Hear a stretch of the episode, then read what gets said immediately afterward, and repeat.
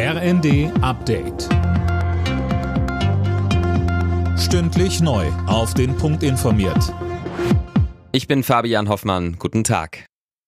Nach dem schweren Zugunglück bei Garmisch-Partenkirchen wird weiter nach den noch Vermissten gesucht. Mit einem Spezialkran sollen die umgestürzten Waggons aufgestellt werden. Mindestens vier Menschen kamen bei dem Unglück ums Leben, 30 weitere wurden verletzt. Am Vormittag hat sich Bayerns Ministerpräsident Markus Söder ein Bild von der Lage vor Ort gemacht. Er sagte, Jetzt muss ermittelt werden, was die Ursache ist.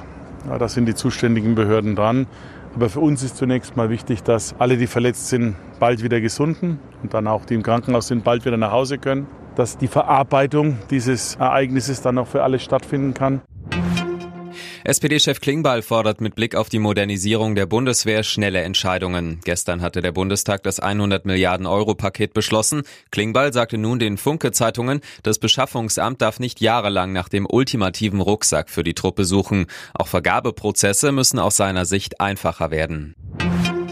In Deutschland warten derzeit fast 9000 Schwerkranke auf ein Spenderorgan, denn die Zahl der Organspenden ist zu gering. Darauf machen Kliniken, Verbände und Initiativen zum heutigen Tag der Organspende aufmerksam.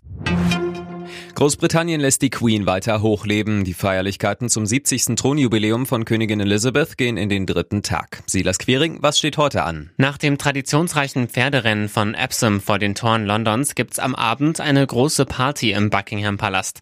Es treten unter anderem Elton John, Alicia Keys und Andrea Bocelli auf. Über 20.000 Gäste werden erwartet. Die Queen selbst ist übrigens nicht mit dabei. Sie fühlt sich nicht fit genug. Morgen zum großen Finale mitsamt pompösem Festumzug durch London wird sich die 96-Jährige, so die Hoffnung, nochmal auf dem Balkon des Palastes zeigen. Die DFB 11 muss heute in der Nations League ran und zwar gegen Europameister Italien. Anstoß in Bologna ist um 20.45 Uhr. Die weiteren deutschen Gruppengegner sind England und Ungarn. Alle Nachrichten auf rnd.de